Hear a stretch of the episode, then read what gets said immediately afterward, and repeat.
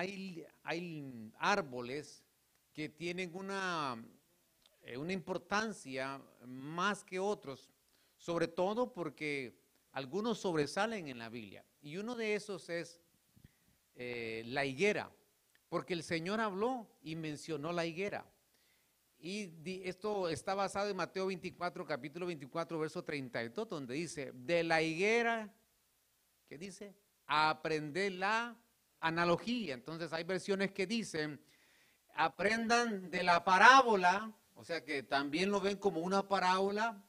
Hay versiones que dicen, eh, dan a entender como una figura eh, de, la, de la higuera, aprender la analogía. La palabra analogía, repito, significa como una parábola, significa como, como algo representativo, como una figura. ¿Estamos aquí? Ahora dice, cuando su rama ya está qué?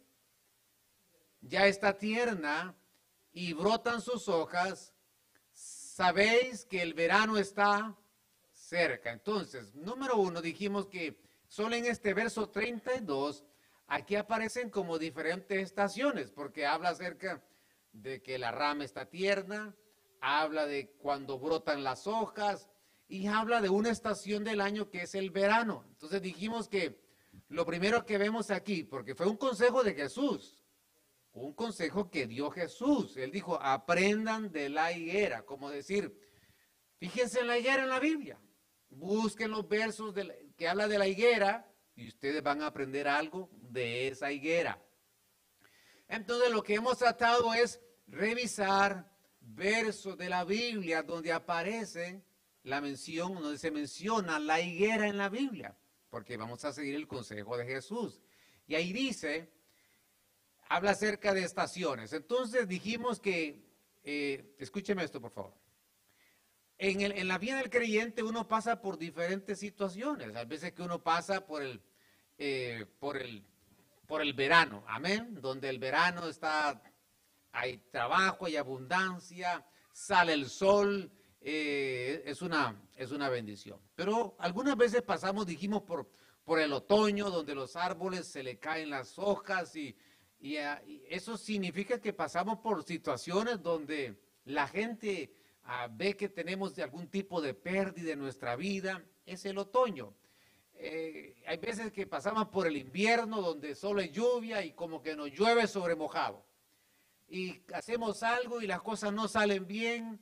Eh, imagínense, alguien compra un elefante, se le adelgaza, o sea que no le salen bien las cosas. Pero llega el momento de la primavera, dijimos. Y la primavera es cuando eh, es el, cuando las hojas, las flores dan esos colores, el, eh, lo verde, lo, precioso de los colores de las, de, las, de las flores.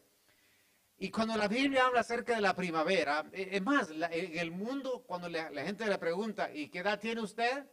Y hay gente dice, no, pues tengo, qué sé yo, 15 años, 15 primaveras, como diciendo, usted está en lo, en lo verde de su vida, está en lo mejor de su vida.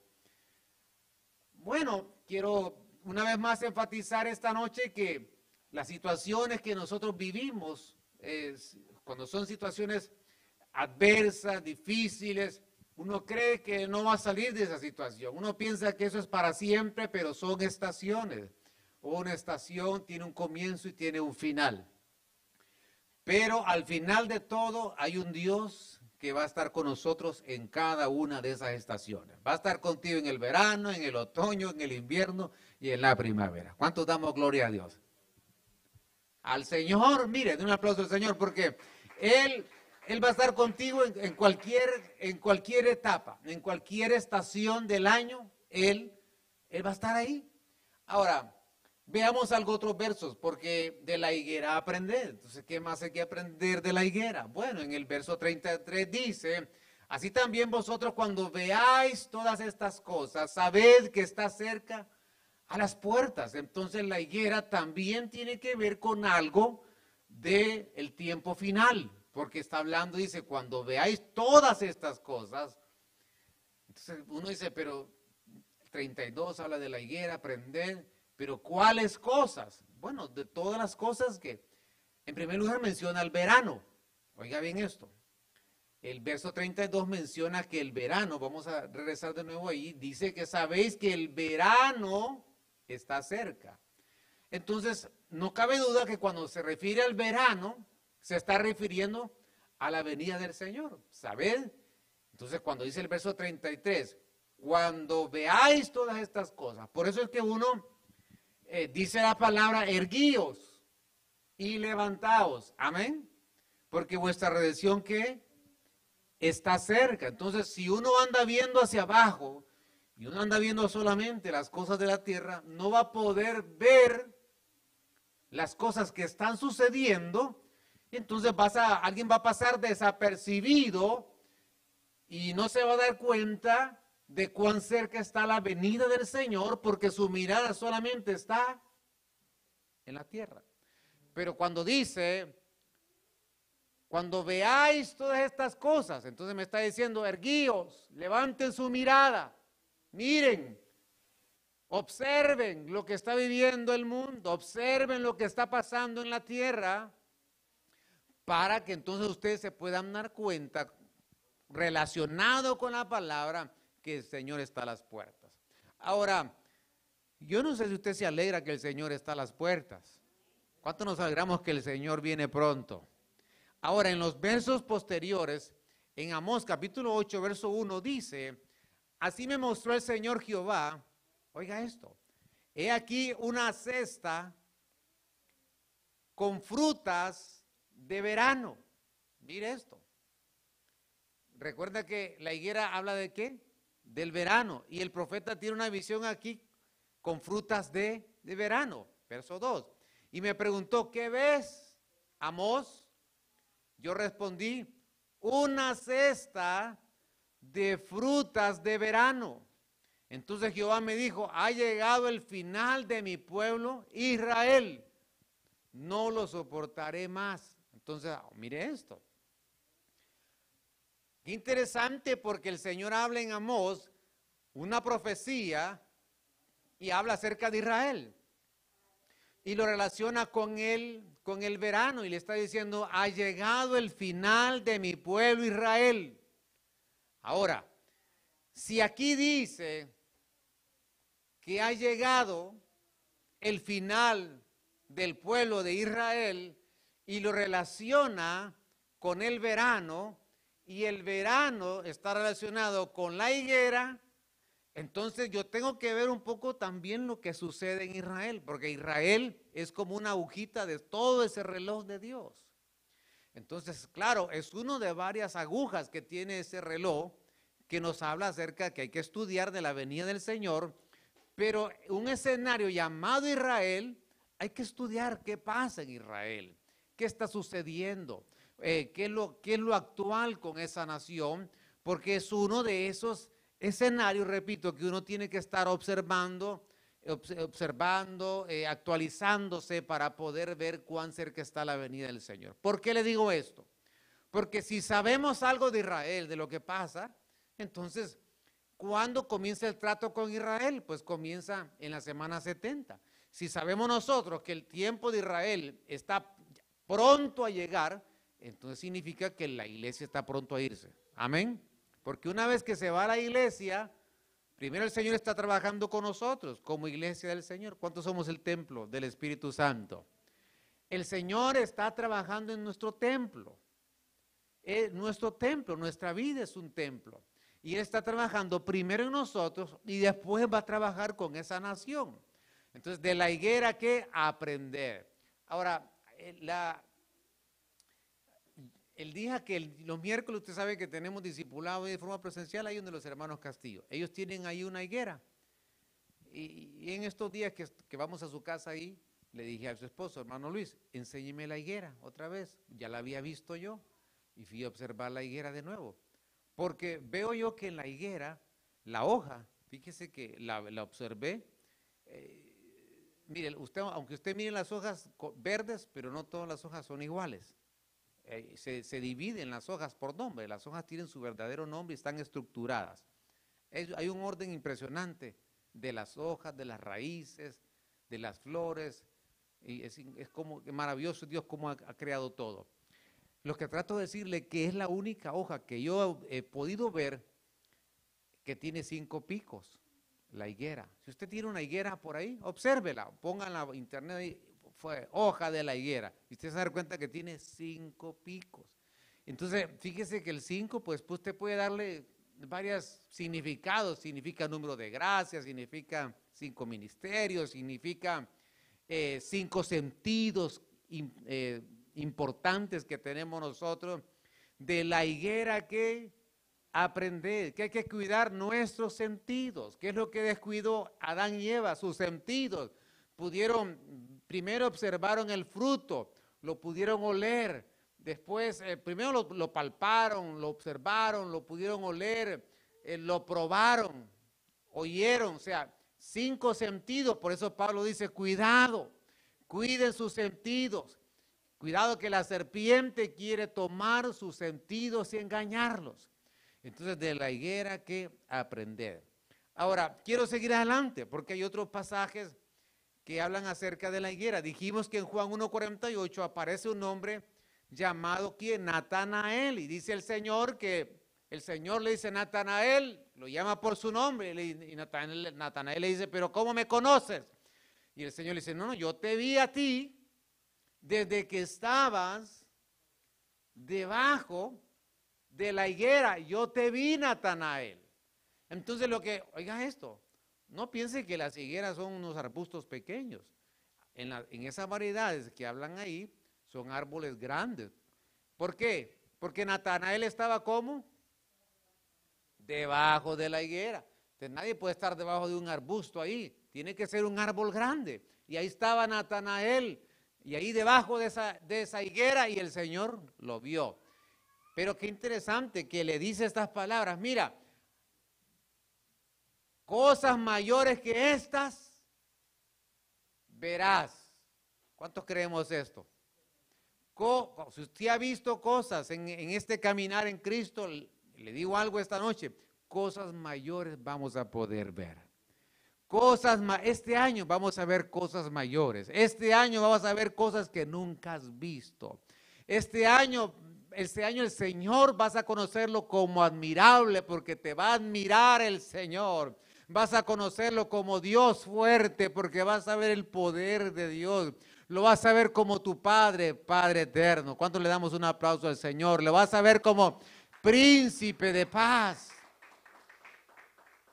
Como consejero. Lo vas a ver en esas cinco etapas.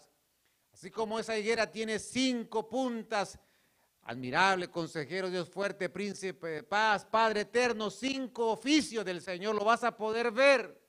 Y le dice a Natanael, cosas mayores que estas verás. Y vas a ver cosas este año, cosas grandes. Pero vas a ver al Dios actuar en las cosas grandes, pero en las cosas pequeñas. Porque Dios se ocupa de las cosas pequeñas también. Y también de las cosas grandes. Ayer por ayer eh, andaba con mi esposa y yo estaba visitando a mi papá y, veníamos y me llamó un hermano que, viaja y, viene por su trabajo, le toca viajar, pero está aquí cada cierto tiempo con nosotros. Y me dice, pastor, eh, lo noté bien preocupado, me llamó, llámeme pastor, no puedo hablar y mire pastor, necesito, eh, yo necesito que usted, mi pastor, yo quiero que usted ore por mí porque estoy pasando por una situación de, de mi trabajo no lo veo, no está bien, pastor, quiero que ore. Yo ore, oremos. Y oré ese momento. Estaba en el vehículo, Padre, en el nombre del Señor. Y, y hoy en la mañana ahí recordé otra vez, Señor, en el nombre de Jesús, recuerda lo que te pedimos por, eh, por tu hijo. Y antes de comenzar el culto me escribe el hermano, pastor, eh, fíjese que todo salió bien, pastor todo salió bien, estoy admirado, realmente es impensable lo que Dios hace. Es que Dios hace cosas grandes y pequeñas, Dios es Dios. Y cuando nosotros decidimos a creerle al Señor, Él actúa a favor de nosotros. ¿Cuánto damos gloria a Dios esta noche? De la higuera aprender cosas mayores que estas que verás. Ahora, tenemos que estar bajo, esa cobertura, creyéndole al Señor. cubiertos por el Señor, protegidos por el Señor. Ahora déjeme avanzar porque hay otros versos de la higuera. Dijimos que en Lucas 13:6, no voy a repetir todo porque ya hablé un mensaje sobre esto en la segunda parte, pero por eso voy un poco rápido porque quiero ver otros versos. En Lucas 13, 6 al 9 habla acerca, dice, cierto hombre tenía una higuera plantada en su viña. Entonces él venía a buscar fruto y dijo, ya van tres años que vengo a buscar fruto, tres años. Y dijimos que esta variedad se tarda seis años en dar fruto. Entonces dijimos que al año séptimo fue, no encontraba fruto. Al año octavo fue, no encontraba fruto. Al año noveno fue, no encontraba fruto. Ya la iba a cortar. Oiga, la higuera la iba a cortar. Y el hombre le dice, no, no, no, espera, mira, vamos a abonarla, vamos a remover, dale un año más. Entonces, este es el año que el Señor nos ha dado para que nosotros podamos dar fruto. Este es el año que el Señor nos ha dado para que podamos dar fruto. Por eso ahí dice un año más, aún este año.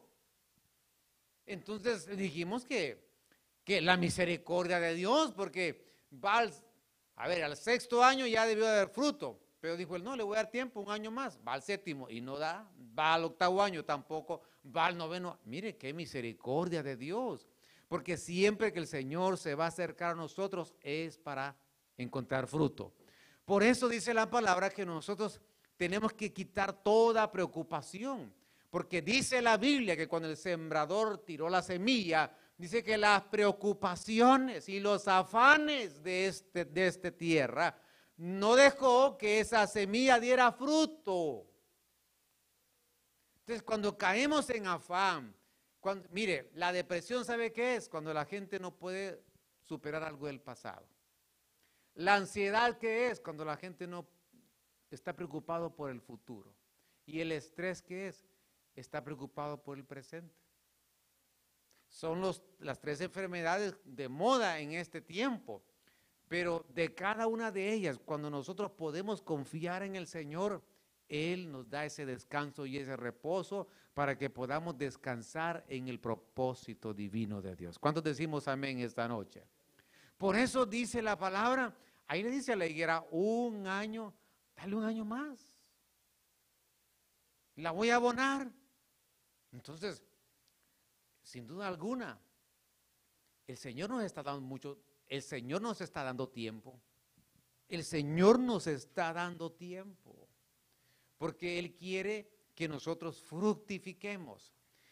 Ahora, déjeme, permítame darle otros versos, porque esta higuera, dijimos, Mateo 21, 19, estaba ¿dónde? Junto a quién? Al camino. Entonces, ¿recuerda usted la parábola del sembrador? Una vez más, arrojó la semilla y la semilla cayó junto al camino y vinieron qué? Las aves del cielo y ¿qué hicieron? Devoraron la semilla. Entonces, lo que usted y yo recibamos aquí, al salir de aquí, retén la palabra. Amén. Retén la palabra. Retengamos la palabra. No permita porque, ¿qué hacen las aves? Bueno, las aves que representan al enemigo, que son aves inmundas, lo que hacen es eh, querer arrebatar la palabra, lo que recibimos, y que arrebatarla nosotros en un momento de necesidad, a ver qué es lo que dice tu palabra, que entonces hay que, hay que conservar, hay que retener la palabra eh, en nuestros corazones. No permitamos que las aves del cielo se lleven lo que el Señor ha sembrado en nuestra vida, porque como Él lo ha sembrado, hay una buena cosecha. Amén. Y como dijo hermano aquí, somos una buena tierra donde Él está sembrando su, su buena semilla, que es Cristo en nosotros. Ahora, entonces significa que esta viña esta, esta higuera estaba en un, estaba junto al camino, entonces le dice, bueno, ¿qué, encontró? Solo hojas. Entonces, eso significa, dijimos que el, creyente debe dar, tiene que dar fruto y tiene que dar dones también. Esas hojas representan como los dones, pero los, el fruto pues es el fruto del Espíritu. Ambos tenemos que tener frutos y dones. una higuera junto al camino. Nosotros no podemos estar junto al camino, tenemos que estar dentro del camino. Amén. Eh, ya dijimos que Lot estaba, estaba en otro camino, escogió mal. Eh, Bartimeo en Jericó no debió de estar ahí, estaba en un camino, camino equivocado. bueno, ya dijimos que, ¿quién más? Bartimeo, Lot, ya los mencionamos, que estaban junto al camino. Ahora, nosotros tenemos que estar ahí junto al, dentro del camino, dice Mateo 21, 21 eh, hay que tener fe y lo relaciona con la higuera. Ahora, déjeme darle Lucas 13, 8, porque dice, el viñador le respondió, Señor, déjala todavía este año, removeré, ¿qué? la tierra. Entonces hay que remover, dice, yo la voy a, yo voy a remover la tierra. Entonces remover la tierra es remover piedras. Entonces nos han lanzado nosotros algunas piedras en, nuestra, en nuestra vida. Eh, nos han acusado, nos han señalado, no vas a poder, no vas a superarte, no vas a pasar de lo mismo, no, no, no sirves, no vales, no puedes. Todo eso hemos escuchado en este camino y son como piedras que nos han lanzado. Bueno, nosotros no somos responsables de esas piedras que nos han lanzado, pero sí somos responsables de removerlas. Y esta noche vamos a removerlas en el nombre del Señor. Vamos a remover todas esas piedras y vamos a creerle al Señor que Él nos ha llamado. ¿Cuántos estamos seguros que el Señor nos llamó? Hay que remover las piedras, esas piedras de, incredulidad de Lázaro, que Marta yo sé que lo vas a restaurar en el día posero, pero el Señor le decía, hoy lo voy a levantar. Hay que remover esas piedras de lo terrenal, las piedras de la, de la acusación. Ahora, déjeme darle otro verso, porque en el, creo que Santiago, capítulo 3, verso 12 dice, hermanos míos, ¿puede la higuera producir olivas o la vid higos? Mire esto, ¿puede la higuera producir, qué produce la higuera? Higos. Y dice el Señor, ¿será que la higuera puede producir olivas o la vid? Higos. Tampoco de una fuente de agua salada brota agua qué? Dulce. Entonces, mire, no, no, si es higuera, higos. Si es una vid, pues uvas. Pero no puede haber una mezcla ahí. Entonces, lo que está diciendo, cuidado, de una fuente tiene que salir, no, se puede de una fuente salir agua salada y agua dulce. Amén. Entonces, lo que está diciendo el Señor, cuidemos nuestros labios. De nuestros labios, que no salgan palabras hirientes. Que solo salgan palabras de de bendición. Porque los bendecidos, ¿qué hacemos? Bendecimos. ¿Cuántos somos bendecidos por el Señor? Entonces, como somos bendecidos, vas a bendecir. Pero si alguien de, de sus mismos labios hiere, pues va a herir a otro. Entonces dice el Señor, no, no, no. De tus labios solo tienen que, solo tienen que haber palabras de bendición. Mire, aunque nos hayan hecho algún daño, aunque nos hayan pagado mal, porque creo que aquí todos en algún momento alguien nos hizo daño, alguien le hiciste un gran favor a alguien y esperabas que te pagara lo mejor, pero no te pagó igual. Dice el Señor, bendícelo. Bueno, estamos, nos quedamos en silencio esta noche. Todo iba bien, ¿verdad? Entonces, eh, vamos a bendecirlos. Ya subió el, termómetro ahí. Vamos a bendecirlos. A ver que nos escuchen ahí en las redes porque los hermanos están en vivo también ahí. Vamos a bendecirlos. Amén. Hoy sí nos escucharon allá. Mire, es que con nuestros labios no puede haber, no puede haber una agua dulce y agua salada. Tenemos que sacar de nuestros labios palabras de bendición. Tienen que haber de nuestros labios. Por eso aquel profeta dijo, tú me llamaste para ser profeta, pero dice el Señor, si yo te llamo para que seas un profeta, para que hables de parte mía, pero necesitas que tus labios sean descontaminados, porque están contaminados. Y le envió, ahí le envió un, un serafín encendido con un carbón. ¿Por qué no tomó el carbón él? Porque se iba a quemar. Pero esas creaciones que se mueven en el fuego de Dios, le dijo, yo voy a tocar tus labios. Y ahora sí, le dice, ya limpié tus labios. Ahora te voy a usar. Ahora vas a hablar de mí. Ahora vas a profetizar. Porque es lo que el Señor quiere de nuestros labios, limpiar nuestros labios. Desde la higuera aprender. Aprendamos nosotros, mire, ya que estamos en, un viernes de familia, aprendamos a dirigirnos a nuestros hijos. Aprendamos a llamar la atención a nuestros hijos. Aprendamos a tener, mire, ¿cuántas veces nosotros hemos dicho cosas que después nos arrepentimos? ¿Le ha pasado a usted o solo a mí? No, pues solo a mí yo creo, no, usted no. Entonces, ¿cuántas veces digo, Dios mío, ¿por qué lo dije esto? ¿Y, por qué, ¿Y cómo se lo dije? ¿Y por qué dije? Entonces, que el Señor nos dé de su gracia, que aprendamos de la higuera, que de, que de nuestros labios salga un agua dulce. Porque los endulzados endulzan. Dele un aplauso al Señor. Los endulzados endulzan.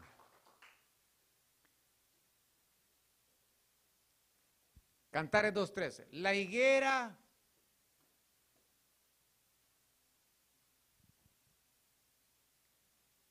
¿Qué dice? Ha madurado. Sus higos Mire, y las vides en flor han esparcido su fragancia. Aquí hay varias cosas interesantes en Cantares 2.13. Número uno, veo aquí que la higuera tiene que madurar. Y cuando uno madura, ¿saben qué se convierte? En un perfume. Ay, mire qué precioso. Mire qué, precioso que, que el hombre y la mujer que madura en Cristo ¿Sabe lo que, en qué se convierte? En una fragancia. ¿A usted le gusta oler bien? Ay, Dios mío, otro chance todo, otra vez. Eh, una vez más. ¿A usted le gusta oler bien? Amén. Sí, bueno, oler en otros y usted mismo oler, o sea, todos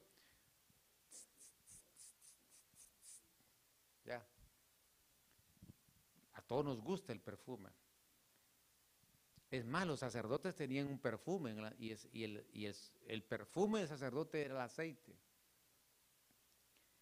de la santa unción. Se preparaba con especies aromáticas y eso es lo que llevaba el sacerdote. Ahora el Señor quiere que nosotros seamos un olor que es fragante. Amén. Que nuestra fragancia, ¿sabe por qué? Porque cuando nosotros adoramos al Señor, mire, la alabanza Aquí nosotros le lavamos al Señor. Amén. Todo lo que respira lava al Señor, con las manos, con la danza, con nuestros pies, con todo nuestro ser. Nos movemos y alabamos, todo, todo nuestro ser. Y estamos ahí de pie, ¿verdad? Parados y alabando y saltando. La adoración es diferente. Ya se hace en el espíritu. Entonces ya uno, la adoración, uno se post, no es que uno se va a arrodillar, pero significa una actitud de rendir al Señor y darle lo que Él merece, no por lo que Él ha hecho, sino por lo que Él es. Amén. Entonces cuando uno adora, tiene que ver con un perfume que levanta al Señor de adoración. Entonces cuando llega el tiempo de la adoración aquí, igual que nos metimos en alabanza, igual que alabamos al Señor con júbilo, con gritos, con, con silbidos, mire, aquí se vale de todo claro, no se va a parar en la silla, porque es que si una vez un hermanito se me paró en la silla, aquí estoy. Yo tuve que, hermano, bájese porque me va a arruinar la silla. Le digo, porque no es que el Espíritu Santo, sí, pero en orden, en orden, calmado, ahí mire, mire.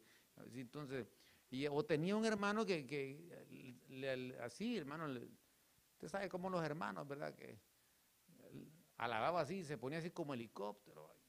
Entonces tuvimos que apartarlo un poquito ahí, hermano, al orden ahí, miro o baje los bracitos ahí para que baje las, casi le decimos las hélices, ¿verdad? Pero no, eran los brazos, ¿verdad? Pero tú sabes cómo no son los hermanos. Decía, ahí viene el hermano helicóptero, pastor. Me decía, hay que tener cuidado.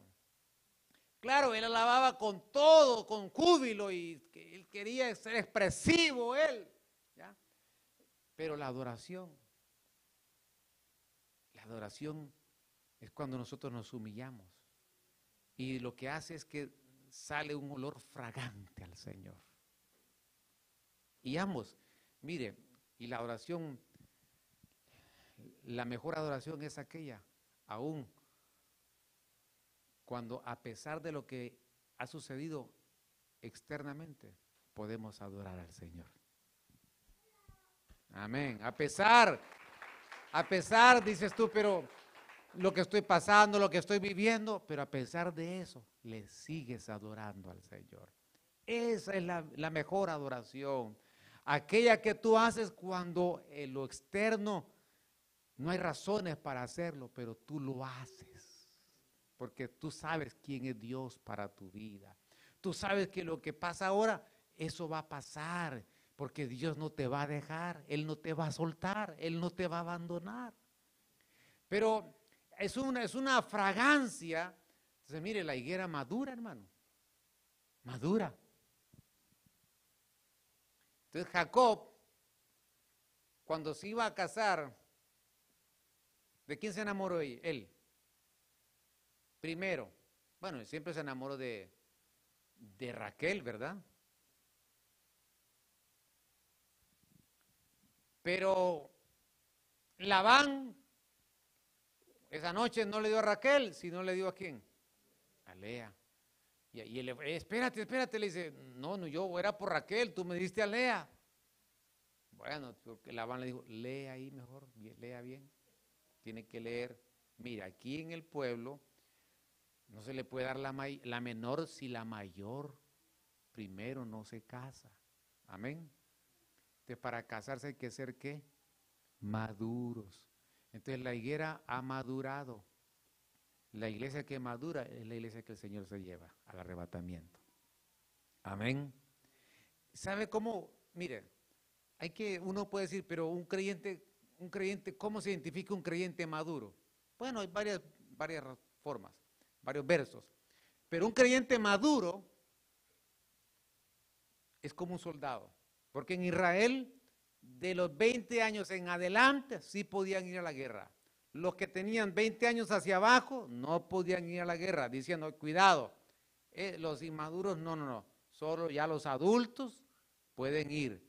Entonces, cuando usted ve un creyente que ha pasado lluvias, que ha pasado tsunamis, que ha pasado huracanes, que ha pasado tormentas. Y usted lo ve ahí, fiel y fiel y fiel y, sigue adelante y sigue adelante. Y, ahí le dan golpes bajos y sigue adelante y sigue adelante. Hermano, ese hombre y esa mujer ha madurado. ¿Cuántos decimos amén? Ha madurado. Es un soldado porque ha ido a la batalla y dice, no, no, aquí tengo heridas, eso es normal. Aquí tengo así que una cicatriz, eso es normal. Eh, aquí que me pasó esto y estoy un hueso, eso pasa. Él sabe que lo que quiere es agradar al que lo llamó para ser un soldado de Jesucristo. De una ofrenda al Señor. La higuera madura y le dice, levántate. Esa palabra es kumi, aquella, lo mismo que aquella jovencita que le Talita Kumi, levántate. Ahí esa es Kumi, eh, levántate. ¿Sabes qué? La higuera cuando madura es arrebatada. Él dice, amada mía, amada mía. ¿Cuánto nos sentimos amados por el Señor? Amada mía, mire cómo te ve el Señor, hermosa mía. Mire cómo te trata el Señor, hermosa. Yo veo que hay gente que ¿Cómo está hermosa? ¿Cómo está hermosa? las hermanas, qué bonito. Así nos mira el Señor, como sus amados, hermosos, y dice, ven conmigo, ya maduraste. Entonces, ahora sí ya te puedes casar porque ya has madurado. Ya, ya maduraste, ahora vamos a casarnos. Porque el Señor no se va a casar con una niña, con una iglesia madura. Veamos otros versos, porque estamos hablando de la higuera aprender. En Apocalipsis 6:13 dice, y las estrellas, fíjese bien este verso, del cielo cayeron a la tierra, como la higuera deja caer sus higos verdes al ser sacudida por un fuerte viento. Ah, ¿qué pasó con estas, con estos higos? ¿Estaban como? ¿Estaban maduros o verdes? Verdes. Y estaban verdes y lo que sucedió es que vino un viento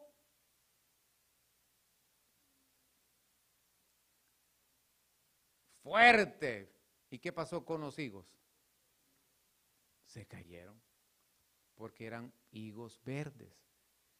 Entonces, ¿pero qué es lo que provocó que se cayeran los higos? El viento. Entonces, cuando la Biblia se refiere a vientos, algunas veces se refiere a la doctrina, porque dice Efesios 4:14, hasta que todos lleguemos a la estatura del varón perfecto, a la unidad de la fe, a la medida, pero dice, ¿para qué? Para que ya no seamos sacudidos por vientos de qué? De doctrina. Entonces, cuando la, escuche esto, por favor, escúcheme, por favor, ya, ya, ya no vamos a ir. Me quedan unos 10 minutos, miren. Los higos, ¿qué pasó con los higos? Los higos no maduraron, se quedaron verdes y lo que provocó, lo que vino es que vino un viento fuerte y los sacudió y los tiró y los y cayeron. Mire, cuando la gente, ¿por qué la gente es más vulnerable a no seguir al Señor? De repente cae, de repente, bueno, no es que uno, uno, claro, todos caemos y nos volvemos a levantar, pero hay gente que se cayó y ya no regresó. Y, y algunos porque eran verdes. Entonces, y, ah, y, súmele que empiezan a escuchar cualquier doctrina, cualquier doctrina, escuchan a cualquiera. Eh, mire que dice, dice aquí que, eh, no, pues, aquí mire que dice que nos tragamos, tragamos, dijo que aquí, aparece una señora ahí vidente que dice que va a suceder esto y que viene un meteoro y, hermano, eh, vamos a la Biblia, que es el libro más seguro que tenemos. Amén. ¿Cuántos creemos que el Señor ya resucitó? ¿Cuántos creemos que el Señor viene por su iglesia? ¿Cuántos creemos que nosotros nos vamos antes de la tribulación? Amén. Si usted escucha a alguien que dice lo contrario, que ya no va a venir, que ya, ¿para qué? Aquí tenemos todo, aquí tenemos que hacer. No, no, no. Cuidado, son vientos, vientos de doctrina. Porque la Biblia dice que cuando nosotros hablamos de la venida, eso nos consuela. Nos consuela. Cuando nosotros hablamos de su venida, porque nuestra esperanza está cerca. Entonces, cuidado, no hay que ser sacudidos por vientos de doctrina. Pero ¿a quiénes sacude? A los hijos que son qué? ¿Verdes o maduros? Los verdes.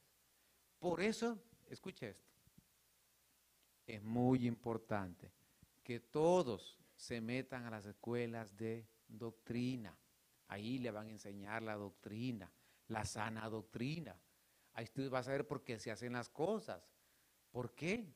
Hay una razón, porque lo dice la palabra, pero hay que, hay que estudiarla, hay que, usted tiene que dejarse enseñar, tiene que dejarse instruir, porque a través de la palabra usted va a crecer. Es como la plantita, le está echando agua y agua, y déjele de echar agua, ¿qué pasa? ¿Creció o no creció? No va a crecer, porque le falta qué? El agua, entonces la palabra es el agua. Usted déjese enseñar, déjese enseñar. Mire, hay gente ¿Sabe, que hay gente que no madura? ¿Sabe por qué? Porque no quiere dejarse enseñar. Porque él dice, no, no, yo ya, eso ya lo sé. Eh, yo ya, mire, esto no es de, no solamente de saber, es de vivir lo que sabemos. Amén. Entonces, aquí, ahora quiero añadir algo más en Apocalipsis 6:13 se está refiriendo a un tiempo de tribulación. ¿Sabe qué pasó con estos higos? Se queda, los verdes se quedaron en la gran tribulación. Sí, fíjese que dieron fruto en la tribulación, pero no maduro. ¿Está conmigo esta noche? Una cosa es dar fruto, pero otra cosa es que el fruto ¿qué? Madure. ¿Cómo le gusta a usted el fruto maduro? Ah, qué rico. El, color que tiene, ¿verdad? Y el olor y el sabor. Entonces, estos se quedaron en la tribulación porque se quedaron verdes. Sí dieron fruto. ¿A dónde lo dieron? En la tribulación, pero no dieron tiempo para madurar. Por eso, en el anterior verso, dice que los higos maduros, le dice el Señor, levántate, ven, amada mía hermosa, ven conmigo. Ya estos se han quedado. Pero nosotros estamos aquí porque vamos a, estamos madurando en el Señor. ¿Cuántos damos gloria a Dios esta noche? Eh, el hecho de congregarnos es que la palabra va, va trabajando en nuestra vida y vamos madurando, vamos madurando, vamos madurando. Ya, eh, ya el creyente eh, tiene esa capacidad de sobreponerse frente a los obstáculos. Ya no lo distrae cualquier cosa. Oyó algo, vio algo. Eso, él tiene su mirada en el Señor. Nadie, nadie lo va a apartar de eso. Porque él, él tiene un plan y un llamado de parte de Dios. Denle un aplauso al Señor esta noche. Bueno, yo voy a ir terminando un verso más. Hay varios versos de la higuera, ¿verdad? Pero le voy a dar un último verso. Déjeme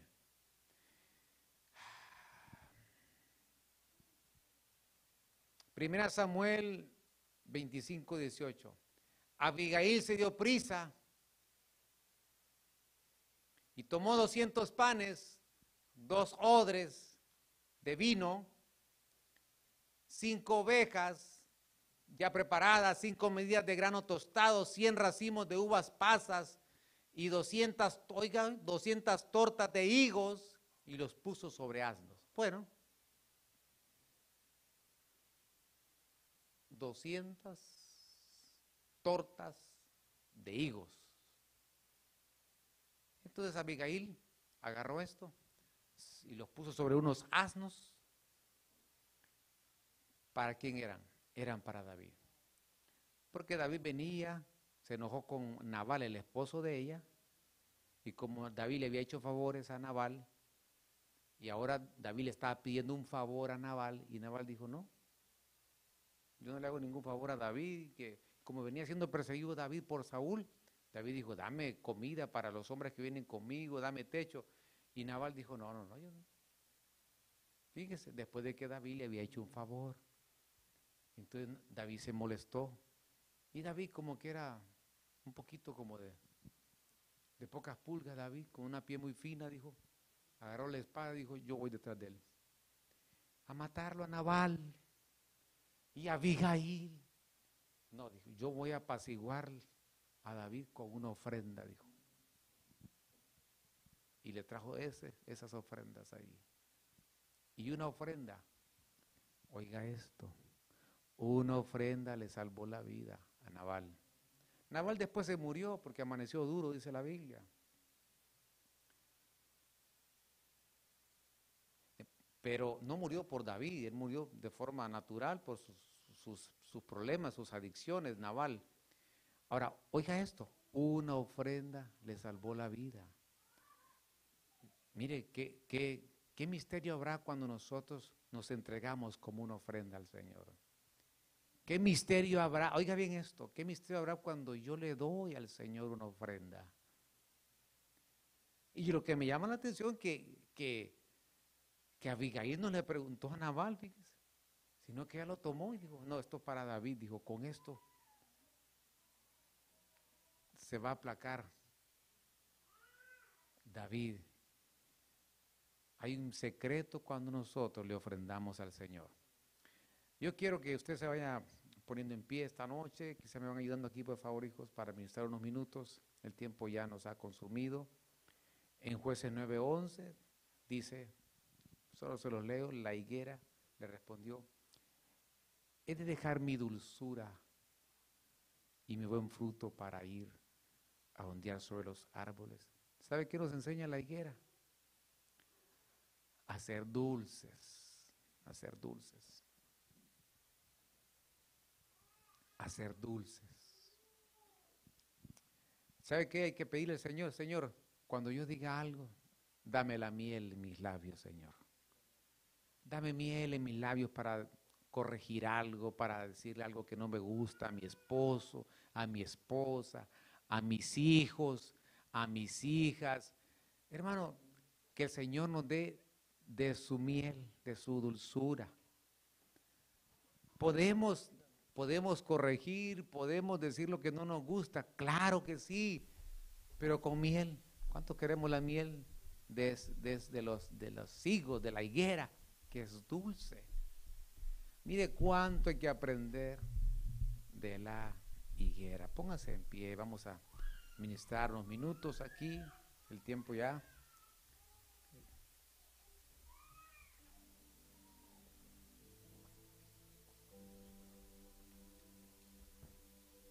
Gracias Señor. Gracias Señor. Queremos seguir tu consejo, el consejo, este consejo de Jesús.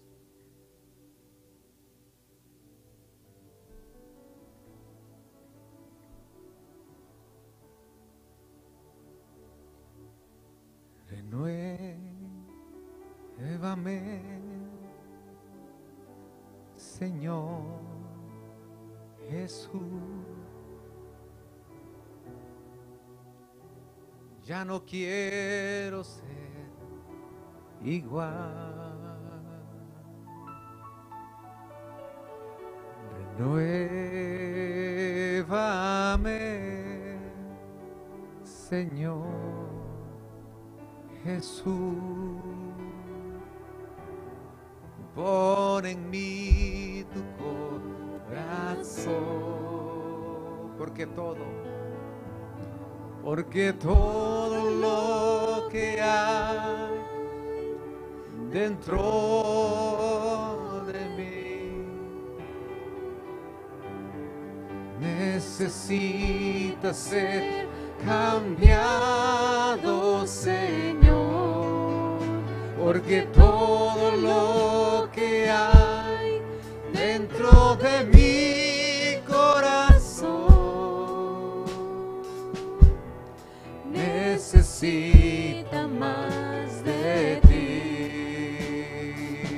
လွှဲပါမယ်။လွှဲ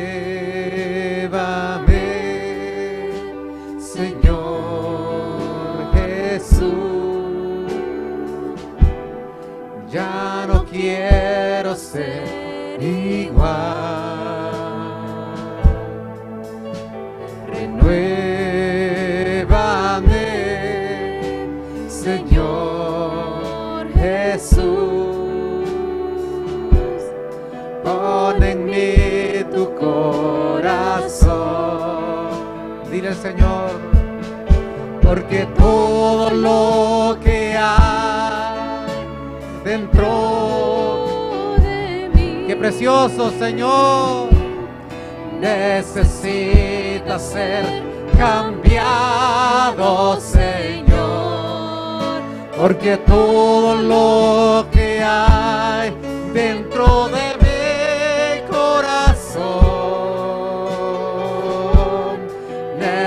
necesita más. De Una vez más, porque todo porque todo lo que hay dentro de mí necesita ser cambiado, Señor, porque todo lo que hay dentro de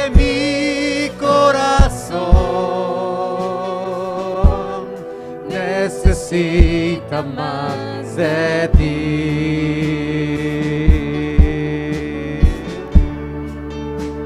Mientras la música nos ministra esta noche y estas notas llenan esta casa.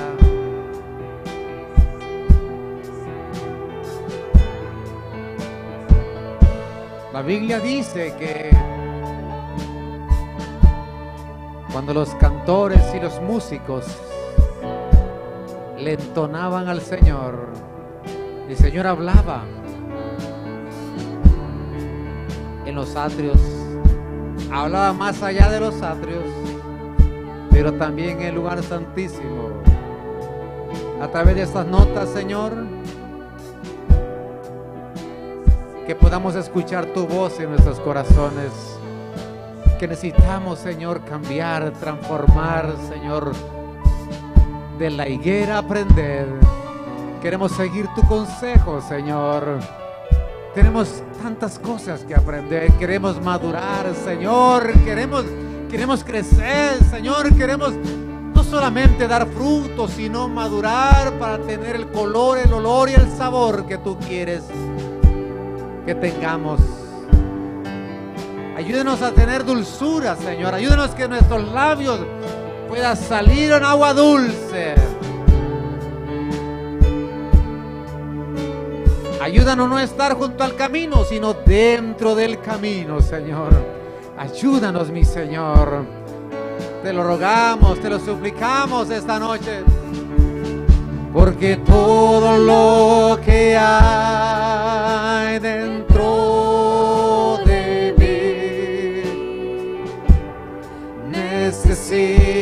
ser cambiado, Señor. Porque todo lo que hay dentro de mi corazón necesita más. Una última vez, una última vez. Porque todo lo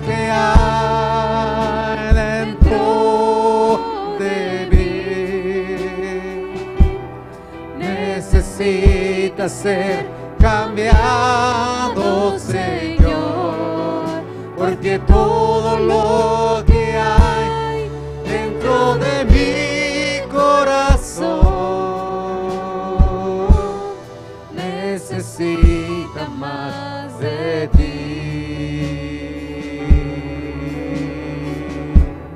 Necesita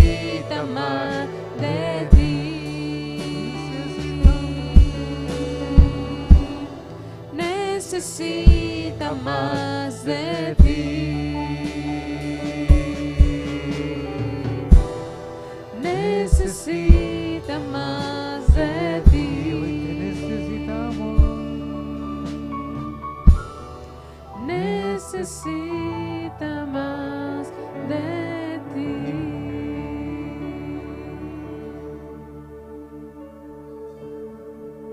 Gracias, Señor, porque tu gracia está en esta casa.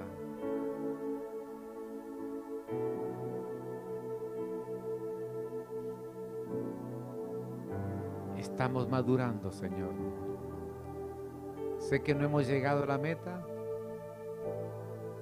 pero proseguimos al blanco, al supremo llamamiento. Tenemos una meta y es llegar a esas hermosas bodas. Prepara tu iglesia. Bendice a tu pueblo en esta noche, cada uno de tus hijos, sus hogares, sus familias, sus trabajos, la salud, Dios amado. Levanta aquel que está enfermo, levanta al que está desanimado, caído, preocupado. Dale fuerzas, una unción fresca sobre sus vidas, Señor. Gracias por tu palabra, gracias por tu amor en esta noche. Gracias por tu presencia, gracias Padre, gracias Hijo, gracias Espíritu Santo.